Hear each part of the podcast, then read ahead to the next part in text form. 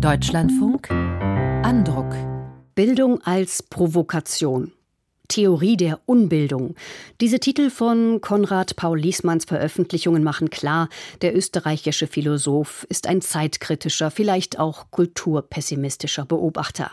Seine aktuelle Schriftensammlung befasst sich mit den Halbwahrheiten, Meinungsblasen, Selbsttäuschungen und Verschwörungsideologien unserer Zeit. Lauter Lügen, also der neueste Buchtitel. Liesmann seziert in seinen Texten, gesammelte Essays und Feuilletons, also abermals die Gegenwart, mal ironisch, mal mit großem Ernst. Günter Keindelsdorfer stellt sie vor. Die Welt ist aus den Fugen. Da scheinen sich Politanalysten, Leitartiklerinnen und Klimaaktivisten einig zu sein. Aber ist sie das wirklich? Konrad Paul Liesmann hat seine Zweifel. Warum werden alle Debatten, ob über den Rassismus oder das Klima, über das Coronavirus oder den politischen Auftrag der Kunst, sofort hysterisch zu einem Entweder-Oder stilisiert, das keine Zwischentöne mehr kennen darf?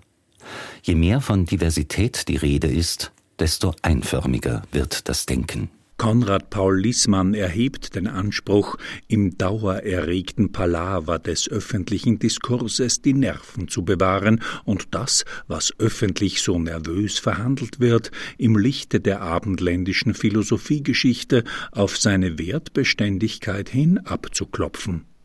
Die Essays und Feuilletons, die Liesmann zu dem Band Lauter Lügen und andere Wahrheiten gebündelt hat, verhandeln die unterschiedlichsten Themen, vom Klimawandel bis zur Bildungspolitik, vom Streit um die Dokumenta 22 bis zur Frage, ob es Politikerinnen und Politikern gestattet ist, zu lügen. Bei der Lektüre dieser durchwegs glänzend geschriebenen Texte wird deutlich, Konrad Paul Liesmann ist tiefstes zwanzigstes Jahrhundert. Der Mann geht allen Ernstes davon aus, dass man Kunstwerke in erster Linie nach ihren ästhetischen Qualitäten beurteilen solle und erst in zweiter Instanz, wenn überhaupt, nach ihrem moralischen Gehalt.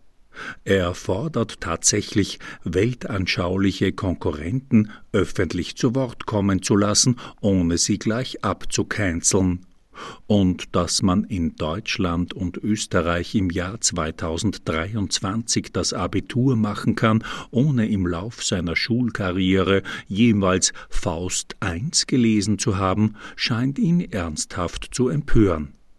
Konrad Paul Liesmann, ein kämpferischer Neokon?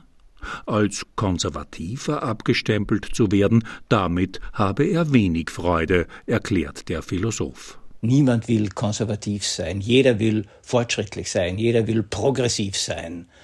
Auf der anderen Seite bedeutet das Wort konservativ ja tatsächlich nur bewahren. Und ich glaube, es wäre eine völlig falsche Sicht auf die Welt, wenn man befinden würde, es gibt nichts Bewahrenswertes in dieser Welt. Ich denke etwa zum Beispiel, dass man Menschenrechte bewahren sollte und nicht preisgeben sollte. Ich denke, dass man Demokratie, die parlamentarische Demokratie, die repräsentative Demokratie, so fehleranfällig und so unvollkommen sie ist, trotzdem bewahren sollte. Und im Übrigen, wenn man ehrlich ist, muss man sagen, dass gerade angesichts der größten Bedrohung unserer Zeit, nämlich des Klimawandels, wir alle gezwungen sind, konservativ zu sein. Nämlich zu sagen, am besten wäre es, wir hätten eine Erdatmosphäre wie vor der Industrialisierung. Gegen diese Art von Konservativismus werden auch die KlimakleberInnen der letzten Generation keine Einwände erheben. Konrad Paul Liesmann allerdings hat Einwände gegen die apokalyptische Grundstimmung, die er in bestimmten Fraktionen der Klimaschutzbewegung wahrnimmt. Ich halte diese Diagnose, dass die große Klimakatastrophe und damit der Weltuntergang bevorsteht, nicht nur für falsch, sondern gerade auch im Sinne des Kampfes gegen den Klimawandel, gegen die Erwärmung der Biosphäre für höchst verhängnisvoll. Warum? Klimageschehen ist eine Sache, die sich in langfristigen Perspektiven abspielt und abspielen wird. Es werden die kleinen Katastrophen sein, nicht die große Apokalypse, die uns Kopfzerbrechen bereitet und bereiten wird und gegen die wir etwas unternehmen müssen.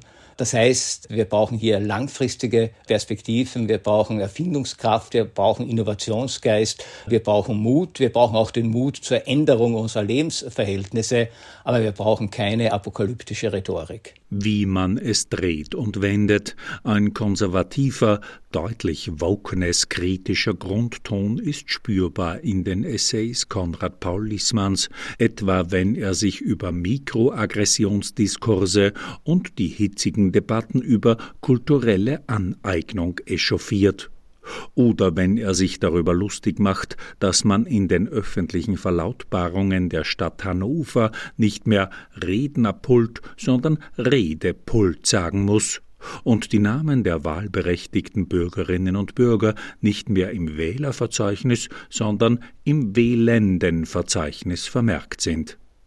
Aber Liesmann ist nicht leicht zu fassen. Gleichzeitig kann der scharfzüngige Wiener der Idee eines bedingungslosen Grundeinkommens einiges abgewinnen, und immer wieder beruft er sich auf die Ideen von Karl Marx, denen er, wenn auch mit kritischer Distanz, einiges an Stichhaltigkeit zubilligt. Bei all dem ist Konrad Paul Liesmann ein stets eleganter Formulierer, einer, der es genießt, auf geistesgegenwärtig wortgewandte Weise gegen den Stachel des politisch korrekten Mainstreams zu löcken. Man muss dem Wiener Philosophen nicht in allem zustimmen, um die Lektüre seiner Texte genießen zu können meint Günter Keindelsdorfer über das aktuelle Buch von Konrad Paul Liesmann Lauter Lügen und andere Wahrheiten. Im Jollnay Verlag erschienen 256 Seiten, 26 Euro.